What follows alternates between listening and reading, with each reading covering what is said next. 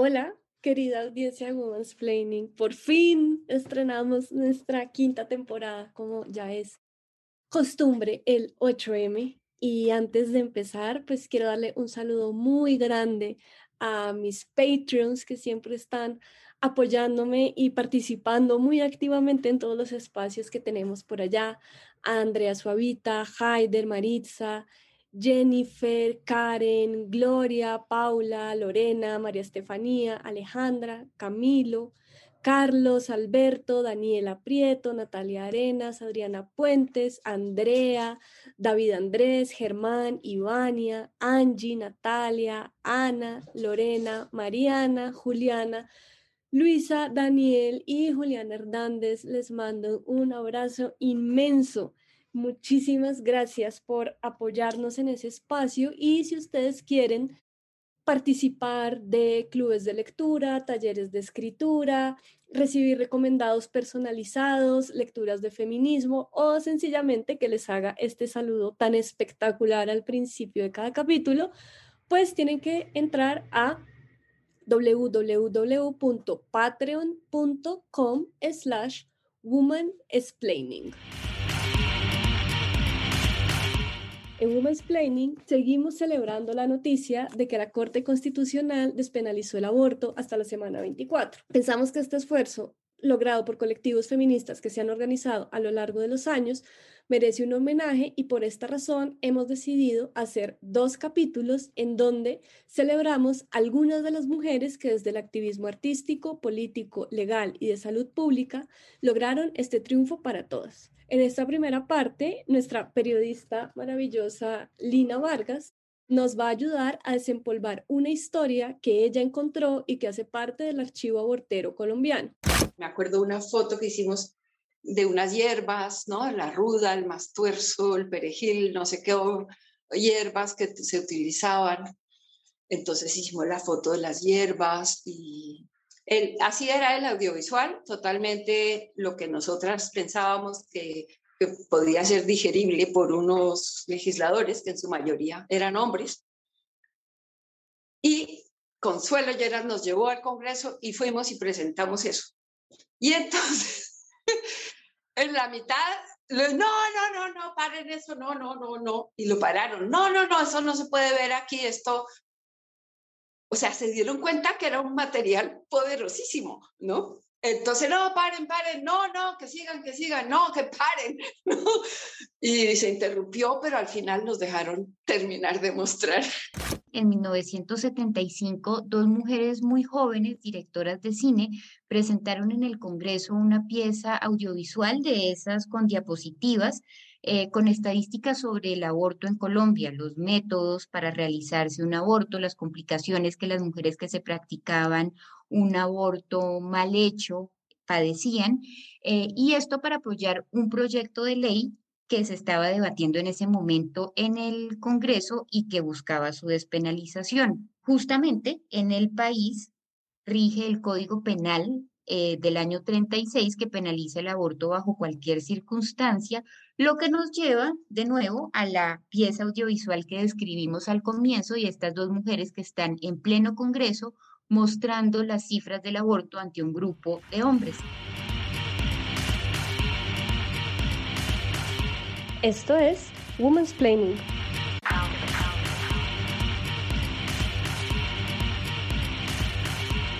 En 1975, las cineastas Eulalia Carrizosa y Sara Bright presentaron en el Congreso de Colombia el audiovisual El Derecho a Escoger, unas diapositivas que mostraban los métodos clandestinos de aborto a los que recurrían las mujeres colombianas en un afán por parar los altísimos índices de mortalidad materna que había en el país.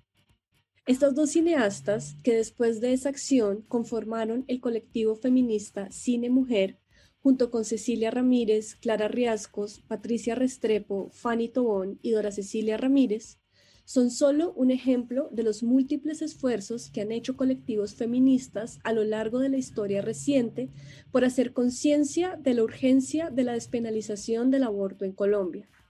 ¿De qué manera el trabajo colectivo ha permitido que la organización política de las feministas logre nuevas victorias? ¿Es posible entrecruzar amistad y feminismo? ¿Cómo se veía el pabellón de mujeres sépticas que llegaban a los hospitales en los años 70 por abortos mal practicados?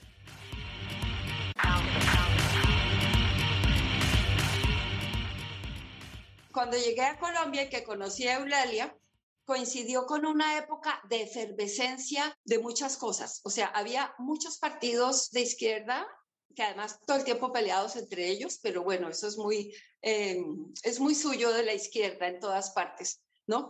Eh, muchos, muchos partidos, pero entonces de todas formas eran partidos que cuestionaban el statu quo y que proponían otra, otro tipo de sociedad. La voz que acabamos de escuchar es la de Sara Bright. Sara Bright nació en Londres y pasó su infancia en Bogotá, luego volvió a Inglaterra donde estudió cine y televisión y luego regresó a Colombia, trabajó en productoras y en la dirección y edición de comerciales de televisión. Fue una de las fundadoras del colectivo Cine Mujer, desde donde codirigió y realizó el trabajo de guion y montaje de películas como Llegaron las Feministas y Carmen Carrascal.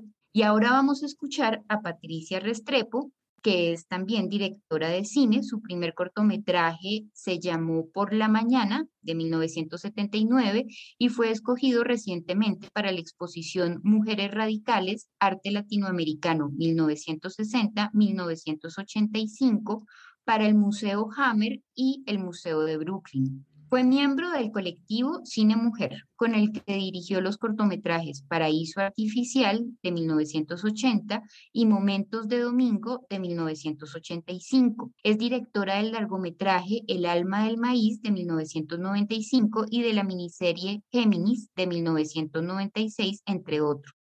Desde 2008 ha sido profesora y asesora de guion de la Maestría de Escrituras Creativas de la Universidad Nacional de Colombia. En la actualidad escribe un guion para el largometraje cuyo título provisional es Un cielo abierto, ganador del estímulo para escritura de guion en la convocatoria FEDC 2014. Cuando yo me encuentro con ellas, con Sara, con Eulalia, con Dora, que fue como simultáneo, con Rita, terminaban los 70. Nosotras todas formábamos parte o veníamos de familias digamos, pudientes, pudientes en términos medios, digamos, pero todas habíamos podido estudiar, en fin, de familias muy conservadoras. Yo tenía una rama de la familia, sobre todo la familia de mi papá, todavía lo es, ¿no? Una familia muy religiosa, muy conservadora, llena de valores tradicionales, y yo era un poquito la oveja negra y me fui distanciando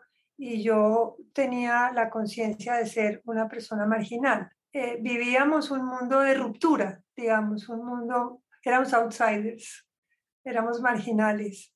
Eh, entonces eh, conocíamos las dos partes, ¿no es cierto?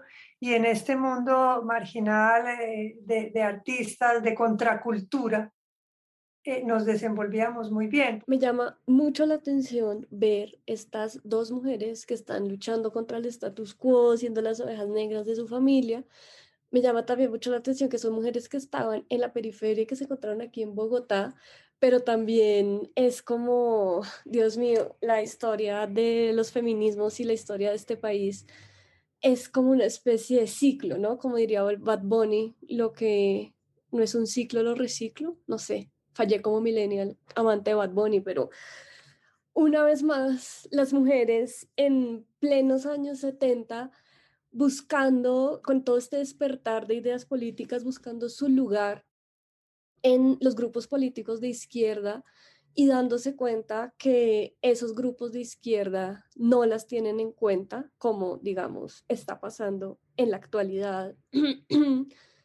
Alex Flores, Colombia Humana, y, ver cómo pues ellas fueron incansables también en esto y, no dejaron como su lucha política ni sus curiosidades políticas, sino que se juntaron y comenzaron a hacer sus grupos de discusión política en donde todos estos ideales de izquierda se entremezclaban con todas estas preguntas sobre pues ser mujer. Esto digamos está muy bien explicado en un libro muy interesante que se llama Soñé que soñaba, de Cristina Suaza, que es un registro minucioso y cercano del movimiento feminista en Colombia de 1975 a 1982. Y ellas, de hecho, y, varias otras más, eh, eran, eran parte de ese bloque socialista que les comentábamos al comienzo, que agrupaba varias organizaciones y movimientos políticos de, de izquierda y se fueron separando poco a poco y fueron haciendo sus propios grupos autónomos que los llamaron grupos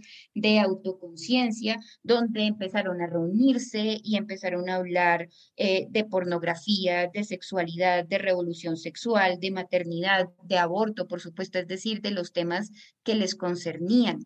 Y, bueno, y también empezaron a ser amigas, ¿no? Y entonces nos reuníamos y hablábamos, pues, de, no sé, de la regla. Uy, a mí no me contaron nada. No, a mí tampoco me contaron nada. Ah, a mí tampoco. Ah, ¿no? Y así, ¿no?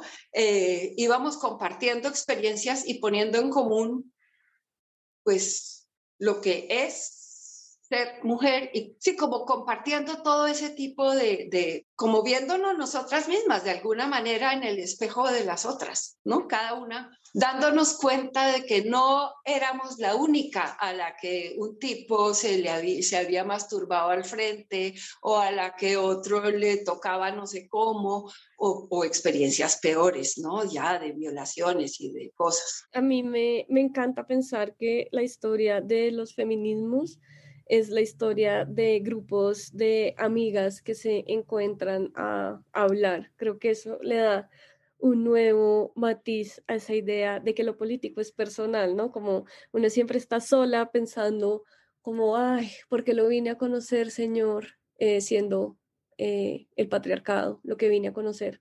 Y luego, de repente, encontramos otras mujeres que han pasado por lo mismo y que han cantado esa misma canción y la conversación se amplía y eso a mí me parece que es mágico y maravilloso. Sí, Gloria, es tal cual lo que tú dices. Además que muchas de estas mujeres que, que salieron un poco del bloque socialista, justamente no, no solo era porque los temas eh, que les concernían no se hablaban, sino por eso también la metodología, ¿no? Eh, les, eh, por ejemplo, Cristina Suaza plantea que, que era una metodología muy, muy rígida de estudio y de debate también y que no había espacio para eso, ¿no? Para otras cosas como, eh, como qué sé yo, la amistad, por ejemplo. Eso también las, las distanció. Y bueno, tal cual lo que decías, sí, ellas conformaron Cine Mujer y se reunían a hacer películas, a hacer cine. Pues realmente creo que todas éramos como mujeres de la época, ¿no? Pues estábamos permeadas por esta nueva, segunda ola del feminismo, estábamos leyendo lo que estaba pasando en Europa, en Norteamérica. Veníamos de ahí, de todas maneras, aunque toda esta parte de ese feminismo ha sido como tan revaluada últimamente y todo, ¿no? Del eurocentrismo y tal, pero en ese momento eh, para nosotras era muy importante. Eh, y teníamos, curiosamente y sin saberlo, no nos conocíamos, eh, la agenda del cine entonces, en los cineclubes empezábamos a vernos y yo de repente, sin conocerlas mucho, recibí una llamada de, Sara. Y Sara me dijo, mira, queremos reunirnos contigo, Eulalia y yo, y no sé qué. Y tuvimos una primera reunión y nada, pues que nos dimos cuenta que coincidíamos, que queríamos lo mismo, ¿no? Era evidente. Queríamos hacer cine, queríamos trabajar por las mujeres, teníamos necesidades eh, vitales, existenciales, artísticas similares. Queríamos pararnos detrás de una cámara a contar historias y escribirlas nosotras mismas, ¿no? Y, y, estábamos como imbuidas de estos temas que les acabo de decir. Se formaba Cine Mujer y empezamos eh, a reunirnos eh, sin, sin ningún otro interés que el de ser amigas, estas amistades todavía somos muy buenas amigas.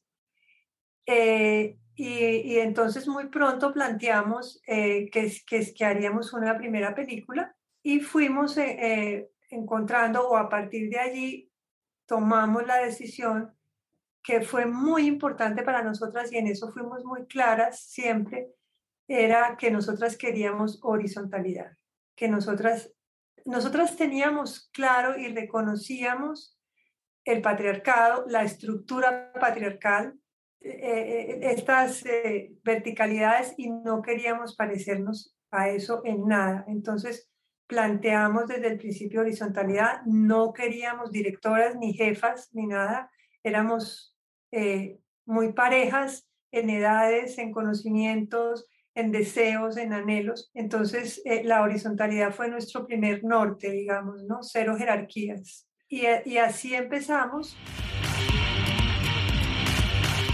Bueno, me parece súper interesante lo que cuenta Patricia, pues porque habla de hacer espacios propios y de tener lógicas propias eh, que se asemejen más al feminismo. Y Lina, ¿tú sabes ellas qué temas trataban en sus películas? Pues Gloria, sí, o sea, ellas, ellas hablaban, como, como decíamos, muy influenciadas por la segunda ola del feminismo, digamos, algunas, algunos temas ya estaban eh, eh, zanjados, pero había otros que definitivamente no, ¿no? Todo lo que tenía que ver con la sexualidad, con el cuerpo propio, con las decisiones sobre el cuerpo, eh, con el trabajo doméstico no remunerado eh, y por supuesto también con el aborto. Nosotras teníamos nuestras propias, eh, nuestro propio norte y nuestras propias temáticas y agendas, ¿no es cierto? Entonces, para nosotras lo importante eran las, las cosas que tenían que ver con las mujeres como por ejemplo el aborto, la doble jornada, eh, la religión, la, sexualidad, la maternidad, eh, la maternidad libre, el derecho a, elegir nuestro cuerpo. Por eso era tan importante para nosotros hablar sobre el aborto, sobre la maternidad, sobre la sexualidad, porque allí, allí nos sentíamos controladas. Para nosotras la religión eh, era la dueña de la reproducción, ¿sí? Eh, nos controlaba. Y entonces, precisamente, uno de los temas de los que hablábamos y con los que estábamos de acuerdo era que la mujer tuviera derecho a abortar si quiere. Esto no es obligatorio, o sea, esto es simplemente que si, si necesita, pues que lo pueda hacer y que no se muera. Y es que justamente Gloria, en el libro que citábamos al comienzo, Soñé que soñaba, de Cristina Suaza, ella habla de el primer encuentro nacional de mujeres que se hizo del 9 al 10 de diciembre de 1978 en Medellín y al que asistieron más o menos 250 mujeres de todas las ciudades de Colombia. Cristina recuerda que ese encuentro fue un encuentro muy apasionante, eh, donde las mujeres que asistieron em, debatieron, se reunieron, salieron, eh, se tomaron las calles, pelearon también entre ellas, porque había pues distintos eh, sectores del feminismo y repartieron pancartas o repartieron volantes por las calles, hablaron sobre el aborto, hicieron audiovisuales se movieron, incluso había había eh, eh, revistas, eh, una se llamaba Mujeres, otra se llamaba Cuéntame tu vida, Mi cuerpo es mío, La picadura, es decir, fueron como unos días de, de, de, mucha agitación y todo esto también porque uno de los propósitos de ese encuentro era definir la participación de Colombia en la campaña internacional por el aborto y la anticoncepción y contra las esterilizaciones forzadas. ¿Cómo se hablaba? Mira, había una consigna que teníamos anticoncepción conceptivos para no abortar y aborto para no morir. Eh, porque teníamos la conciencia clara, el conocimiento claro de que había muchas muertes por aborto. Digamos, por eso éramos eh, pro aborto. Todas esas eran discusiones del momento. Si están eh, interviniendo, controlando, decidiendo de manera patriarcal heteropatriarcal sobre nuestros cuerpos, pues esto es un asunto político eh, sobre el cual tenemos que eh, eh, hablar, discutir y luchar, ¿no? Entonces, digamos que esa era la manera como se hablaba. Y había manifestaciones grandes y había, ¿no?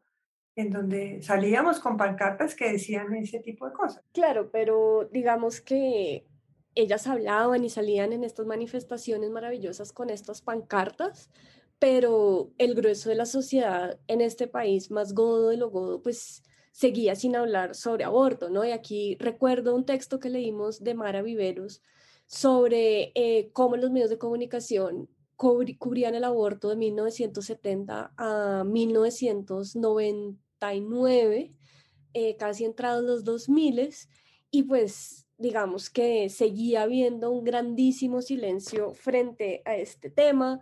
La Iglesia Católica seguía ejerciendo pues un montón de presión y digamos que no era un tema en el que uno se pudiera sentar a la mesa y, y hablar sobre aborto, ¿no? O sea, creo que igual para este momento, pues las leyes seguían siendo pues unas leyes bastante eh, complicadas y no había manera ni siquiera de imaginar un horizonte como el que tenemos ahora eh, de una despenalización, ¿no? Aunque bueno, ahí también tendríamos que pensar en mujeres como Taliana Vargas que siguen, siguen viviendo en 1960 y pues que siguen entendiendo el aborto como el verdadero demonio marxista, llamen al exorcista.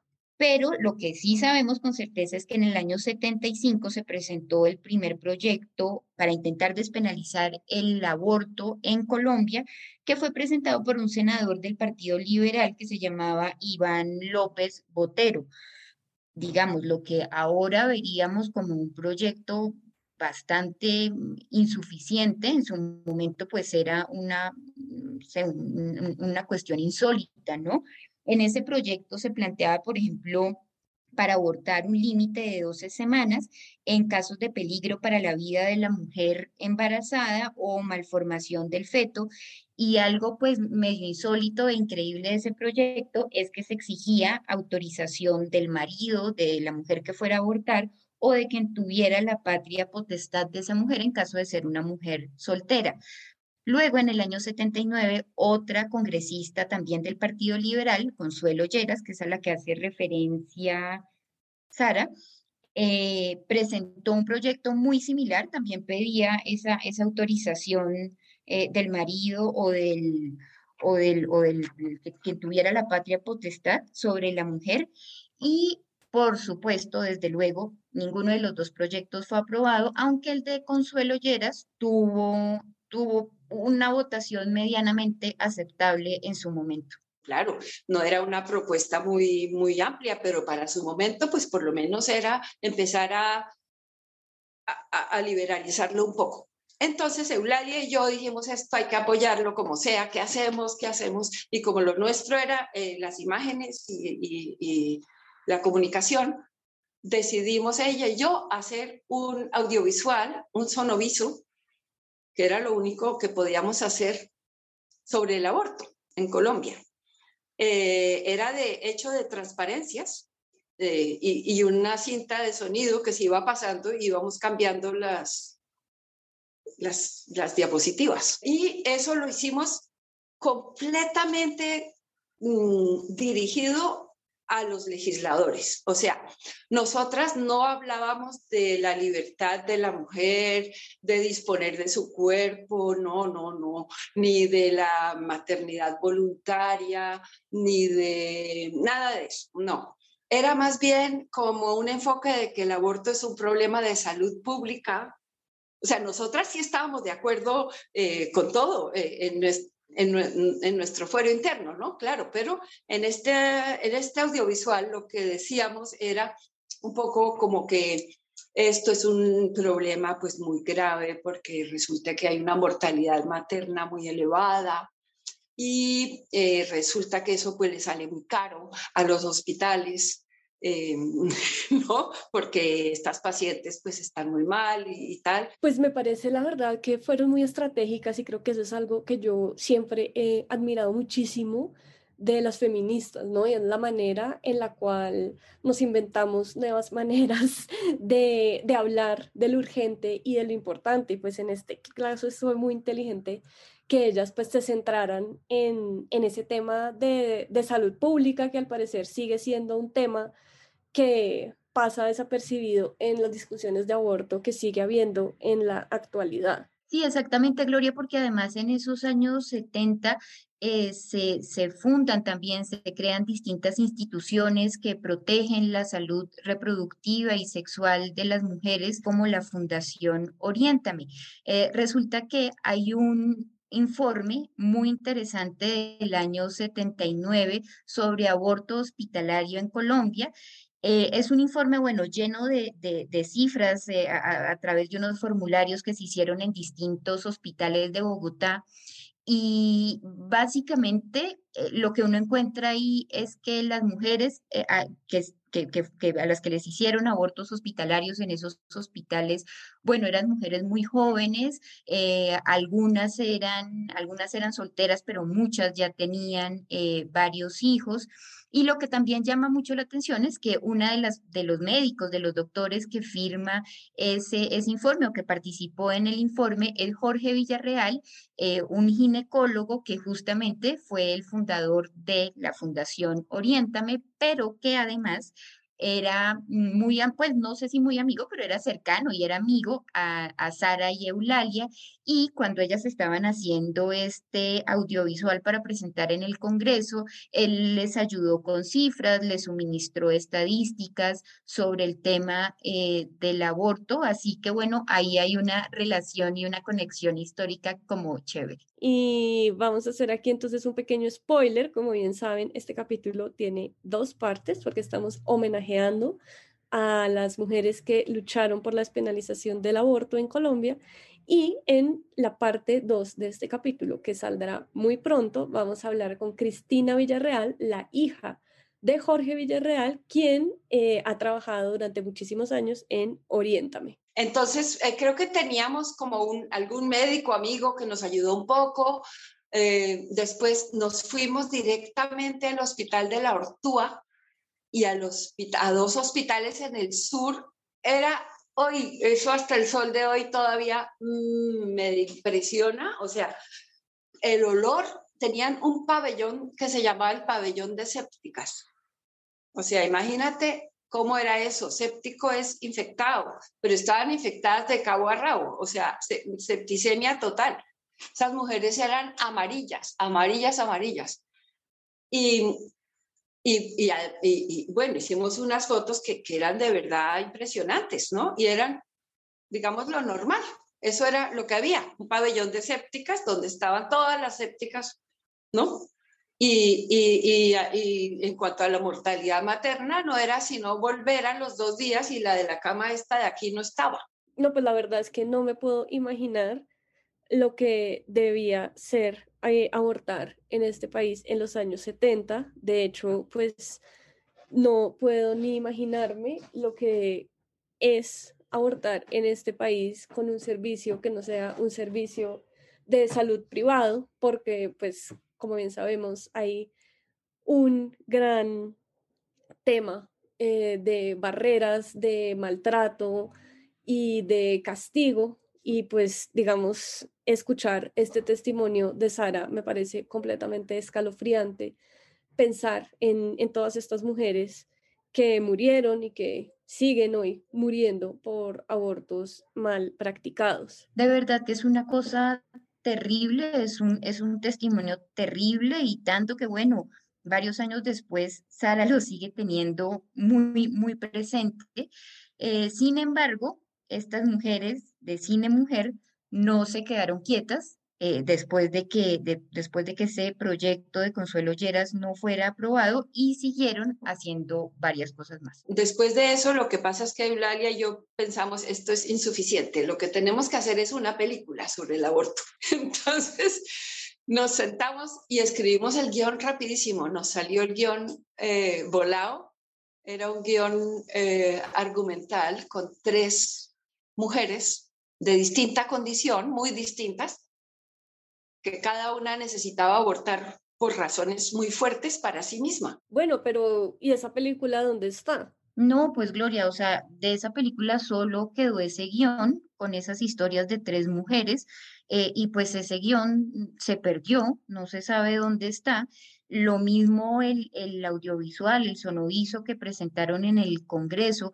Sin embargo, otro colectivo llamado el Colectivo de Mujeres de Bogotá, donde en ese momento militaba Cristina eh, Suaza, la, la, la autora de la que hemos hecho referencia, ellas eh, tomaron eh, eh, algunos de, las estadísticas y algunas de las cifras que aparecían en el audiovisual de, Cine Mujer y hicieron un audiovisual propio. Se llamaba ¿Cuál es la vida? que deciden defender y ahí decían, por ejemplo, que 54 de cada 100 muertes maternas son producidas por abortos mal hechos en el país, pero también preguntaban, ¿pero qué es lo que se castiga, inculpa y penaliza? El derecho de las mujeres a decidir el número de hijos que queremos tener, la posibilidad de escoger en qué momento queremos que nuestros hijos nazcan. Bueno, ese, ese otro audiovisual eh, lo movieron bastante las chicas y mujeres de este colectivo. De hecho, Cristina cuenta que poco después participaron en una manifestación aquí en Bogotá en la Plaza de las Nieves. Ahí ya estaba Turbay Ayala de presidente y ahí ya estaba el Estatuto de Seguridad y estas mujeres fueron golpeadas, fueron gaseadas con gases lacrimógenos, las corretearon eh, la, policía con, con, sus, con sus caballos. Eh, sin embargo, eso, ellas, ellas siguieron y luego hicieron incluso también con estas eh, estadísticas y cifras en mente, una carta abierta a los obispos, arzobispos, primados y cardenales en la que les preguntan ustedes, así todo pegado, primados, cardenales, obispos que han permanecido silenciados frente a las afrentas contra la vida que han ejecutado el ejército, la policía y todas las instancias represivas, dicen ahora que no le podemos negar a nadie el banquete de la vida. ¿Cuál banquete? En fin, estas, estas fueron como algunas repercusiones de esa película que tristemente pues no vio la luz. No, pues, o sea, si a mí me da pavor salir a marchar hoy en día y que llegue un señor de esos del SMAT a gasearme, no me quiero imaginar lo que debía ser salir a marchar con el Estatuto de Seguridad de Turbay Ayala, o sea, me parece la cosa más fuerte y más valiente de la historia de la vida. La película nunca se hizo porque nunca eh, conseguimos como los fondos ni, ni, la ayuda, pero Cine Mujer siempre tuvo la intención de que eh, sus películas eh, llegaran a la mayor cantidad posible de mujeres y sirvieran también como, tuvieran como ese propósito de provocar reflexión de entregar información. De hecho, Cine Mujer se convirtió un poquito más adelante también en distribuidora y nos pedían muchísimas películas. Entonces, eh, las dos cosas, ¿no? Digamos, como hacer conciencia sobre, eh, miren lo que está pasando con las mujeres eh, cuando son violadas o cuando la maternidad no es esperada o cuando no se puede eh, enfrentar una maternidad, en fin, para, para provocar eso, reflexión, educación. Claro, y es que me parece súper importante eh, pues entender que si bien pues la película no se hizo por falta de financiación, lo que estaba en el centro de Cine Mujer era ese espíritu colaborativo, activista y colectivo que me parece que está en el centro de todo lo que ha pasado con el aborto en Colombia. Y pues nada, es que sigo pensando todavía en la escena que vimos al principio de estas mujeres llevando estas historias de otras mujeres a un congreso lleno de hombres y estos hombres completamente sulfurados queriendo quitarles eh, porque no querían ver esas imágenes y, y pues nada, o sea, creo que realmente todo lo que hicieron estas mujeres eh, activistas en, en los años 70 fue el triple de valiente y el triple de valioso, porque ellas pusieron el, las piedritas de, de esto, pues que ahora estamos haciendo las feministas más jóvenes. Sí, Gloria, exactamente. Esta historia termina en 1981. Entonces se hizo en Bogotá el primer encuentro feminista latinoamericano eh, y del Caribe, que tuvo más o menos a 300 invitadas y luego se hizo, eh, tuvo su segunda versión en Lima. Y a ese, a ese encuentro fueron eh, las mujeres de Cine Mujer e hicieron un documental que de hecho se puede ver en YouTube que se llama Llegaron las feministas. Es, es un documental increíble donde, donde, digamos, muestran todo este ambiente de debate y de reunión eh, y de un poco también de amistad, como decíamos antes, que hubo en este primer encuentro. Y entre nosotras sí pudimos hacer películas, hicimos en cine, porque en esa época no había video, ni las cámaras de ahora, ni estas cosas. En cine hicimos como cinco o seis, digamos que en promedio, que cada una pudo hacer una. Digamos que pudimos abordar estos temas no tan, digamos, no tan álgidos. Digamos, el, el tema del aborto quedó en silencio, como acabamos de decir, pero sí pudimos hacer películas en donde los películas y videos en donde los otros temas de los que les he hablado sí estuvieron presentes. Nosotros, para nosotros era muy importante eh, la representación de la mujer en la pantalla estuviera de acuerdo a lo que es la mujer, en realidad lo que éramos nosotras en ese momento y no, y cómo eh, torpedear o romper los estereotipos, digamos, esa fuerza femenina que no estaba en, en el mundo cinematográfico y audiovisual. Estaba, era, estaban estos estereotipos y queríamos plantear las cosas desde una nueva mirada, ¿no? Entonces allí logramos cositas, eh, tuvimos reconocimiento, como les contaba antes, todas las películas tuvieron reconocimiento, algunos premios, buenas críticas, buena recepción, digamos, bien. Pero eso se acabó. O sea, nosotras fuimos, eh, digamos, cogiendo otros caminos o cerramos Cine Mujer, en algún momento hubo que tomamos esa decisión y se donaron todos los materiales y ¡pum! cayó en el olvido total. O sea, eso sí, invisibilización sistemática. No sería justo decir que no pasó nada después. Cine Mujer se acabó y sus integrantes tomaron rumbos distintos, pero en Colombia el feminismo y la lucha por la despenalización del aborto siguieron, quizás no como un bloque sólido, sino más en grupos atomizados, hasta ese hito nacional que fue la Asamblea Nacional Constituyente, que derivó en una nueva constitución. Y pues toda esta otra historia hará parte de la segunda parte de este homenaje que le hemos hecho a los colectivos de mujeres que se organizaron para lograr el triunfo de la despenalización del aborto hasta la semana 24 que se dio en Colombia en febrero. Y pues nada, muchas gracias por escucharnos. Cuéntenos si les gusta estos desempolves de los archivos feministas. Aquí Lina está precisa para sacar eh, un par de archivos más. Eh, cuéntenos también qué opinan de esta nueva temporada, si tienen temas que quieren sugerirnos o sencillamente cómo están, cómo se sienten, qué ha pasado en sus vidas en todo este tiempo que, no nos hemos escuchado. Y eh, pues recuerden que estamos en todas las plataformas, en Spotify, a pesar de que trafica con armas, entonces parece que Spotify no está tan chévere.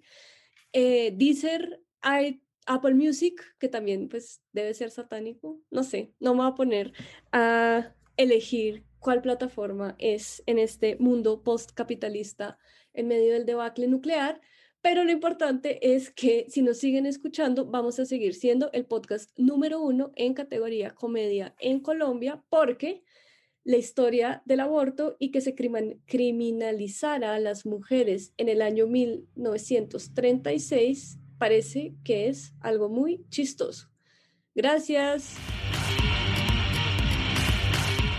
Bueno, eh, como pueden ver, esta temporada venimos eh, recargados y quisiera eh, agradecer muchísimo al equipo de Women's Planning que hizo posible este capítulo. Quisiera agradecer profundamente a Lina Vargas, quien investigó y entrevistó a estas mujeres maravillosas, a Sara Bright y a Patricia Restrepo por su generosidad a la hora de compartir sus historias y a Goldie Levy, quien se aguantó las 25 versiones que le pedí para la edición y que me ayudó a aclarar muchísimo la forma que debía tener este episodio. También quiero agradecer profundamente a Paola Acevedo y a Eduardo Arias, quienes son los creadores de la nueva imagen de Woman's Planning. Paola tiene una marca de ropa que me encanta, que se llama Alfabeto y pueden seguirla en Instagram en arroba alfabeto Bogotá. Nos vemos en la próxima. Chai.